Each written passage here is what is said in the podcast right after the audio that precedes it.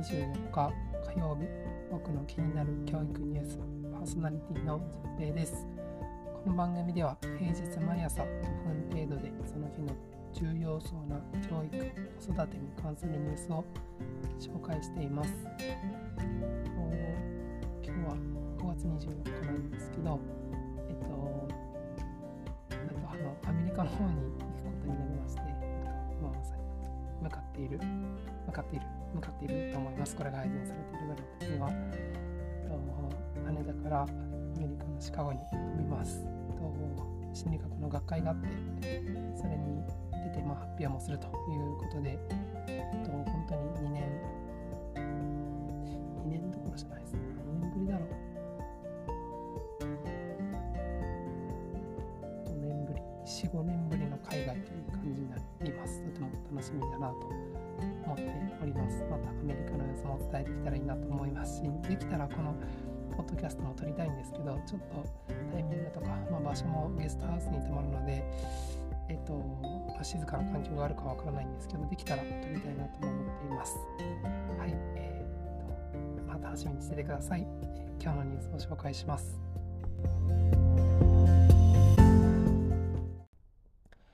今日は NPO 語り場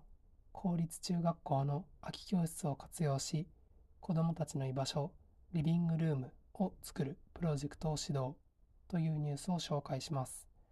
認定 NPO 法人語り場は足立区花穂中学校と共同し学校内に子どもたちの居場所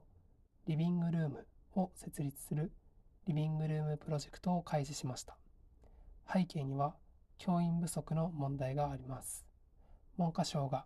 子どもの教育を充実したものとしていくためには学校のみで対応していくことは困難であり学校家庭地域が教育や子どもの成長に対する役割と責任を分かち合い相互に連携協力しながら社会総がかりで取り組んでいく必要があると述べているように学校だけでなく社会で教育を行う必要があります。昨年度は週に一度職員会議で先生たちが不在となる時間の裏側で語り場のスタッフが学習支援を行ったり長期休暇冬休み中には冬季特別版アフタースクール語り場と題して中学3年生の受験対策と昼食提供を行ったそうです。そしてこのリビングルームプロジェクトでは日々の勉強やテスト対策受験対策といった学びの場にとどまらず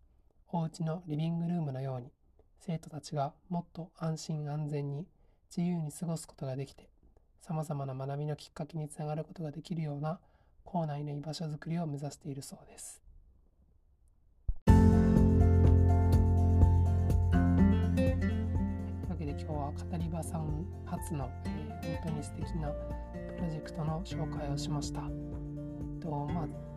学習支援とかにとどまらないっていうところが本当に面白くまあいつでも寄ることができるのかなと思ったりしていますそれがまあ学校の中にあるということで、まあ、あまりこう想像が今のところできない、えっと、日本にはなかった景色なのかなと思って、えー、すごく楽しみにしています。と僕は行ったことはないんですけど、えー、北欧の学校とかではえっと教室以外にもあの子供が出入りできる場所が本当にたくさんあって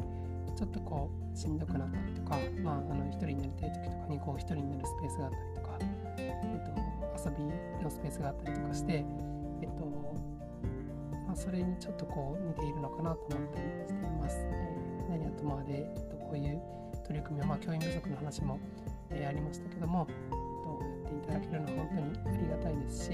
えー、これからの動きを楽しみにしています。たいなと思います。はい、今日はします。最後まで聞いてくださってありがとうございました。